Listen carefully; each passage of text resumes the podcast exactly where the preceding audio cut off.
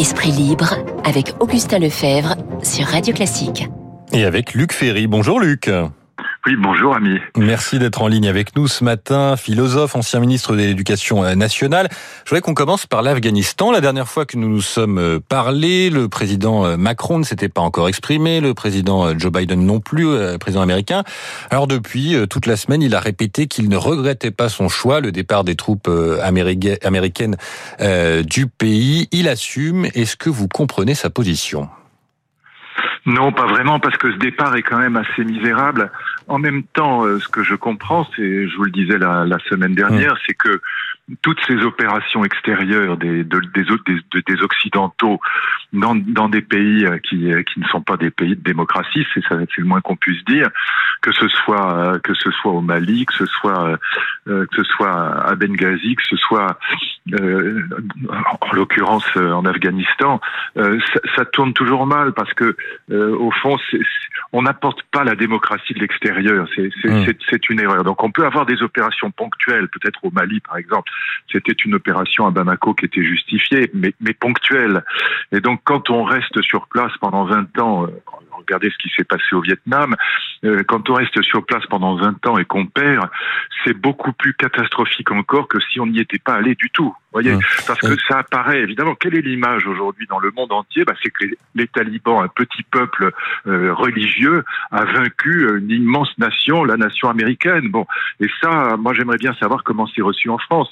Et là, pour le coup, les sondages seraient intéressants, savoir comment cette défaite américaine est perçue selon l'appartenance religieuse et selon l'appartenance politique. D'habitude, les sondages ne nous apprennent que ce qu'on sait déjà. Mais là, franchement, j'aimerais bien savoir comment c'est reçu.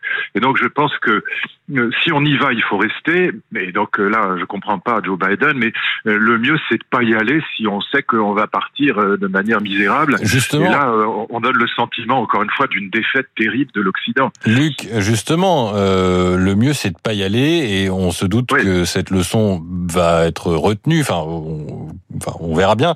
Mais simplement, est-ce qu'on est passé dans un monde sans trop s'en rendre compte où les États-Unis ne sont plus la superpuissance, en tout cas morale, face à la Chine et à la Russie qui prennent de plus en plus euh, d'espace? Non, je crois pas. Je, je pense pas que ce soit ça. Je pense plutôt que Joe Biden, qui est un démocrate américain, qui considère que la lutte contre l'islamisme c'est pas l'essentiel, il considère que l'essentiel c'est la lutte contre le l'axe sino, euh, j'allais dire hmm. soviétique, mais sino-russe. Voilà. Et donc euh, son vrai sujet, c'est la Chine. Et donc euh, je pense pas que la, la, les États-Unis soient, soient, soient une, une nation sans pouvoir. Je pense que ce serait une erreur de, de lire ça comme ça. Non, mais déclinante, c'était la question. Le grand sujet, c'est la Chine. Hmm. Voilà. Et donc euh, au fond, Joe Biden est tout à fait dans la lignée de Trump, mais simplement un peu moins intelligent que Trump, parce que Trump, malgré tout, quoi qu'on en dise, il avait réussi trois choses. mettre 7 milliards sur Pfizer BioNTech, c'était quand même assez génial. C'est grâce à lui qu'on va sortir de la pandémie un jour. Euh, sur le plan économique, ses succès étaient malgré tout très grands. Et sur la question taliban, il avait malgré tout l'idée de négocier un gouvernement d'union nationale. Bon, je suis pas sûr que ça avait beaucoup de sens, mais enfin, c'était pas cette défaite en race campagne que, que Joe Biden nous inflige à tous aujourd'hui, parce que d'une certaine manière, c'est tout le camp occidental qui est humilié face à ce retrait de, de Biden des États-Unis du côté des talibans. Mais ça ne veut pas dire que la nation américaine a perdu sa puissance. Mmh. Ça veut dire simplement qu'aux yeux d'un démocrate américain, l'essentiel c'est la Chine, c'est pas euh, c'est pas l'islamisme. Hum. Et vous pensez que les, on va continuer à avoir des images du chaos à l'aéroport, les évacuations vont se poursuivre au moins jusqu'au 31 août, si ce n'est plus, a dit Biden euh, cette nuit. Euh, ces images, elles vont rester longtemps collées au président démocrate? Oui, bien sûr, mais euh, d'une certaine manière, les talibans n'ont pas intérêt à commettre des exactions tout de suite parce qu'ils sont beaucoup plus identifiables mmh. aujourd'hui qu'ils ne l'étaient quand ils étaient dans une situation, si vous voulez, de, de guérilla. Là, maintenant qu'ils sont installés officiellement, ils peuvent craindre des représailles américaines, même si elles sont ponctuelles, euh, qui seraient assez dramatiques pour eux. Donc, je pense que l'intérêt des talibans, c'est pour ça qu'ils disent on va se conduire correctement, on va pas massacrer tout le monde, on va pas tout de suite euh, massacrer les, les, les opposants, on va les laisser partir ceux qui veulent partir, etc. Pourquoi ils disent ça? C'est pas parce qu'ils sont gentils, c'est simplement parce qu'aujourd'hui, ils sont beaucoup plus identifiables qu'ils ne l'étaient il y a encore trois mois. Et mmh. donc, euh, le risque de représailles américaines, s'ils tuaient des soldats américains, il y aurait des représailles, par exemple. Bon, donc ils sont, ils sont beaucoup plus prudents aujourd'hui parce qu'ils vont s'installer vraiment. Et donc oui, ces images, elles vont coller au basket de, de Joe Biden pendant très longtemps. Mais encore une fois, son sujet aujourd'hui, c'est la Chine, c'est la Russie, c'est pas c'est pas c'est pas l'islamisme. Sur la France, vous parliez de la réception dans la population, mais je voulais vous interroger si sur la, la voie de la France, Jean-Yves Le Drian hier a posé euh, cinq conditions dans le JDD euh, pour normaliser les relations avec le nouveau régime. Bon, il y en a aucune qui est remplie. Euh, on voit mal comment elle pourrait être remplie dans les prochaines semaines. Le renoncement au terrorisme, la garantie de libre circulation des non, Afghans. une blague. Voilà, c'est ça, c'est ce que j'allais vous demander. Enfin... il faut arrêter de dire n'importe quoi. Bon, c'est une plaisanterie. Donc en plus, la France n'a pas de voix dans cette affaire. Donc c'est pas, c'est vraiment une affaire. Alors tout le camp occidental est humilié parce qu'on est quand même du côté des États-Unis. Bon, mais mais la France n'a aucun poids dans cette affaire et donc il faut il faut malheureusement le reconnaître. Elle aurait pu en avoir, mais ça n'est pas ça n'est plus le cas aujourd'hui. Et donc en revanche, ce qui a été extrêmement touchant, ça je voudrais quand même le signaler, parce qu'il y a peu de choses positives à dire c'est l'accueil, c'est tous ces particuliers qui se sont, ces Français qui se sont présentés à l'aéroport pour euh, proposer d'accueillir chez eux ces, ces, réfugiés afghans. Ça, chapeau. Franchement, c'est quand même un, un, signe extrêmement, extrêmement rassurant sur le plan moral. Bon, mais pas sur le plan politique, bien sûr, mais c'est quand même magnifique. Euh, alors, Luc, je voulais qu'on revienne ensemble sur un autre sujet dont on discute depuis quelques semaines, c'est euh, le pass euh, sanitaire. Vous ne prévoyez pas un mouvement dans la durée. Là, on voit que depuis euh, trois samedis, le, le nombre de, de, manifestants euh, baisse dans les rues de France. Ouais. Voilà, ça y est, c'est fini, euh, c'est terminé, on s'est habitué à ce pass et on passe à autre chose Côté 70% des Français aujourd'hui ont, ont, ont, voté, si je puis dire, avec leur épaule pour le vaccin. Mmh. Donc euh, c'est encore une fois, si les chaînes d'infos n'existaient pas, ce mouvement anti-pass, personne. Bah, c'est ce que Guillaume Tabar disait tout à l'heure sur la majorité silencieuse qui est en train de remporter la bataille de, de l'opinion. Euh, sur la majorité non, silencieuse. Là, là, oui. Oui, c'est enfin c'est les pro-vaccins qui sont en train mmh. de remporter la bataille de l'opinion mmh. simplement parce que encore une fois ils votent avec leur épaule. Donc là il est clair que euh, voilà 70% de la population est pro-vaccin et pas et du coup le, le pass c'est simplement le moyen de vérifier qu'on a le qu'on a le vaccin c'est tout c'est pas autre chose. Donc euh, c'est c'est simplement éviter que quelqu'un qui qui est euh, qui, qui n'est pas vacciné monte dans un avion ou dans un train. Donc c'est pas le pass, c'est simplement une vérification. C'est pas c'est pas un, une atteinte aux libertés. Et encore une fois, il faut quand même rappeler les choses. Ça a été voté par le Parlement, ça a été validé par le Conseil d'État, par le Conseil constitutionnel. Dans un État de droit comme la France, je veux dire, il faut arrêter de dire que c'est une atteinte aux, aux libertés publiques. C'est exactement le contraire. C'est nuire à autrui qui est une atteinte aux libertés publiques. Prendre le risque de contaminer les autres est une atteinte aux libertés publiques. C'est pas. Il faut vraiment arrêter de dire n'importe quoi. Donc un mouvement qui repose sur des idées qui sont fausses de, de A jusqu'à Z n'a quand même aucune chance de, de s'installer dans la durée. Voilà. Surtout que, encore une fois, bon, l'immense majorité des Français euh, montre qu'elle est pour le pour le vaccin et donc, euh, comme quoi qu'on en dise, ça va avec. Les gens qui disent ah je suis pour le vaccin mais je suis pas pour le pass, c'est ridicule. Le pass c'est simplement le moyen de vérifier qu'on a été vacciné, c'est tout. C'est pas c'est pas un scandale. Et s'il n'y avait pas ce refus, ça poserait aucun problème dans les restaurants, dans les cafés, dans les bars. Moi, je suis allé X fois dans des restaurants ou dans des cafés où on demande de montrer le QR code, c'est pas une oui, catastrophe. Est, vous êtes habitué. La catastrophe, c'est le virus, c'est la pandémie, mmh. c'est pas, pas le pass. Mmh, mmh. Euh, alors, ça, vous parliez des, des chaînes d'infos qui doivent remplir et de l'actualité.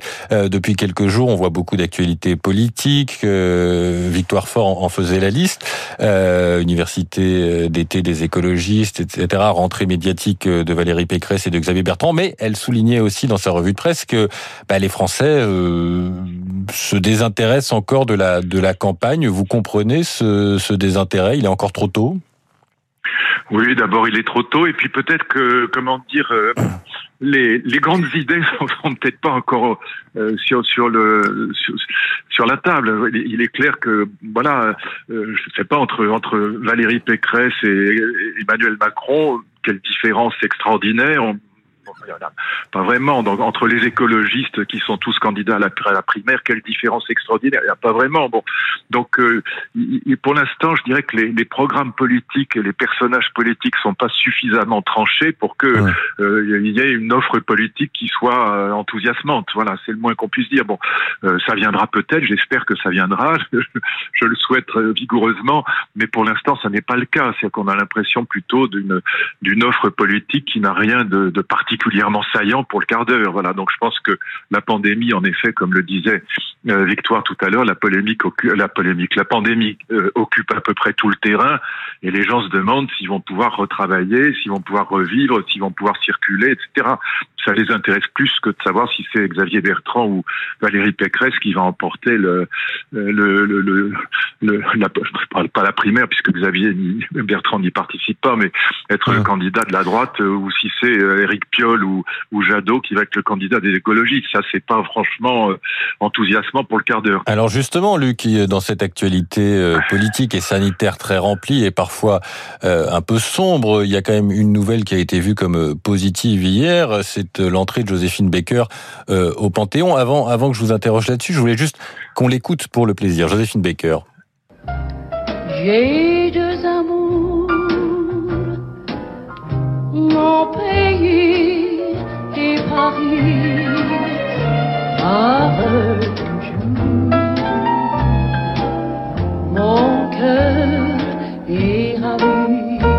Qu'est-ce que vous pensez, Luc, de cette panthéonisation de Joséphine Baker? Deux choses. D'abord que Joséphine Baker est quelqu'un de, tout à fait estimable, que, respectable et même à bien des écarts admirables. On cite sa, son action dans la résistance, mmh. son, sa lutte aux côtés de Martin Luther King. Donc c'est quelqu'un qui, sur le plan moral, était évidemment plus que respectable, on peut même dire admirable. Mais ce qui me frappe le plus, c'est qu'aujourd'hui, pour entrer au Panthéon, et ça c'est très typique, c'est il faut regarder les époques, il faut regarder qui a été choisi en fonction de l'époque pour entrer au Panthéon. C'est très très significatif de, de l'atmosphère d'une époque. Aujourd'hui, ce qui compte, c'est le côté moral, c'est l'éthique qui emporte tout. Il faut surtout pas avoir une œuvre. Bien ça, alors là, ce serait une catastrophe. C'est avoir une œuvre littéraire, philosophique, scientifique et même politique. Avoir une œuvre, c'est une forme d'arrogance. Ce qui compte, c'est de cocher les cases du moralement correct d'aujourd'hui. Mais c'est pas important, ce là euh, Joséphine Baker est, parfaite. Mais enfin, à côté de Victor Hugo, de Voltaire, de d'Alexandre Dumas ou de Rousseau, euh, voilà, qu'est-ce qu'elle laisse comme œuvre euh, dans l'histoire de France, euh, la réponse c'est zéro. Et donc c'est pas ça qui est choisi aujourd'hui. Et ce qui est très frappant, si vous regardez la liste des panthéonisés aujourd'hui, il n'y a pas un seul artiste. S'il y en a un, il y a un peintre du XVIIIe siècle, un certain Vian, euh, mais qui est sans grand intérêt, un peintre académique, un peintre néoclassique avant la lettre. Mais sinon, euh, Chopin, Ravel, Debussy, mais Georges Sand, Colette ou ou Madame de Lafayette peuvent toujours attendre. Pour parler comme Blanche Gardin, ils peuvent rester assis ces gens-là parce que ils n'ont aucune chance d'être nominés parce qu'ils ont ils ont une œuvre. Voilà, ce sont des gens qui ont une œuvre. Aujourd'hui, il faut pas avoir une œuvre, c'est une forme d'arrogance. Il faut être moralement impeccable, mais surtout pas avoir une œuvre. Mais Luc, est-ce qu'on n'a pas besoin d'exemples quand même. C'est pas enfin en tout cas moi c'est moi j'aime les grandes œuvres donc euh, voilà c'est c'est quand même regrettable à mes yeux. Mais bon, on peut en discuter, c'est un vrai débat. Est-ce qu'on n'a pas besoin d'exemples dans cette société? On n'arrête pas de parler de ces divisions, euh, des clivages, etc. Est-ce que justement là, ça peut pas être euh, un symbole positif euh, d'unité c'est un bon argument. Vous, avez un, bon argument, mais c'est pas le seul à mes yeux. voilà.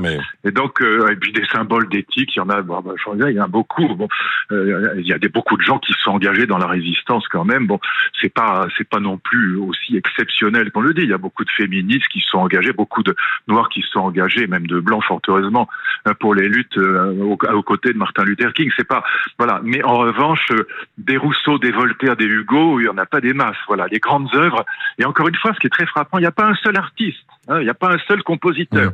Chopin, Bizet, euh, Ravel, Debussy, euh, Berlioz, ils peuvent toujours euh, rester assis. Ça, ça, ça, n'intéresse absolument pas le Panthéon. Ça, c'est quand même sidérant. A aussi des grands peintres, et aussi des femmes qui ont des œuvres littéraires considérables. Moi, je citais Colette, j'adore Colette. Bon, il y a, il y a des femmes, voilà, Madame de Lafayette, Georges Sand. Bon, mais avoir une œuvre aujourd'hui, c'est considéré comme une forme d'arrogance. Je trouve ça quand même fâcheux. Et donc que la morale soit le seul critère aujourd'hui de nomination, si je puis dire, au, Panthéon, ça me paraît être extrêmement réducteur. Donc votre argument est bon, je, je, ne le conteste pas.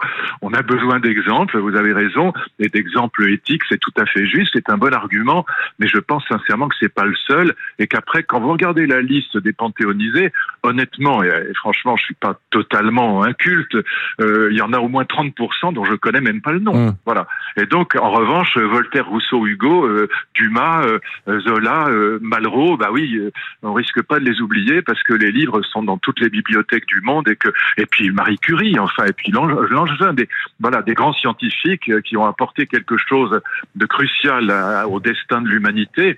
Voilà, ça me paraît quand même aussi euh, important, euh, sinon plus que voilà un exemple moral. Bon, très bien, qui coche les cases du politiquement correct, euh, du politiquement ou du moralement correct d'aujourd'hui. Voilà, et ça c'est très typique de la période actuelle. Ça mérite discussion. Voilà, Certains militants réclament la, la, la, panthéonisation de Gisèle Halimi. Vous la mettez dans la même case que Joséphine Baker, si non, je non, écoutez, j'ai bien connu Gisèle Halimi. Non, non, non, non. Bah, écoutez, non, non, non. Enfin, franchement, il suffit pas d'être engagé politiquement politiquement pour être formidable. Non, non, non, non. Franchement, là, je dis non. Là, vous seriez pour Gisèle Halimi non, euh, euh, bah, bah, Joséphine Baker, il n'y a pas, on peut, peut rien dire.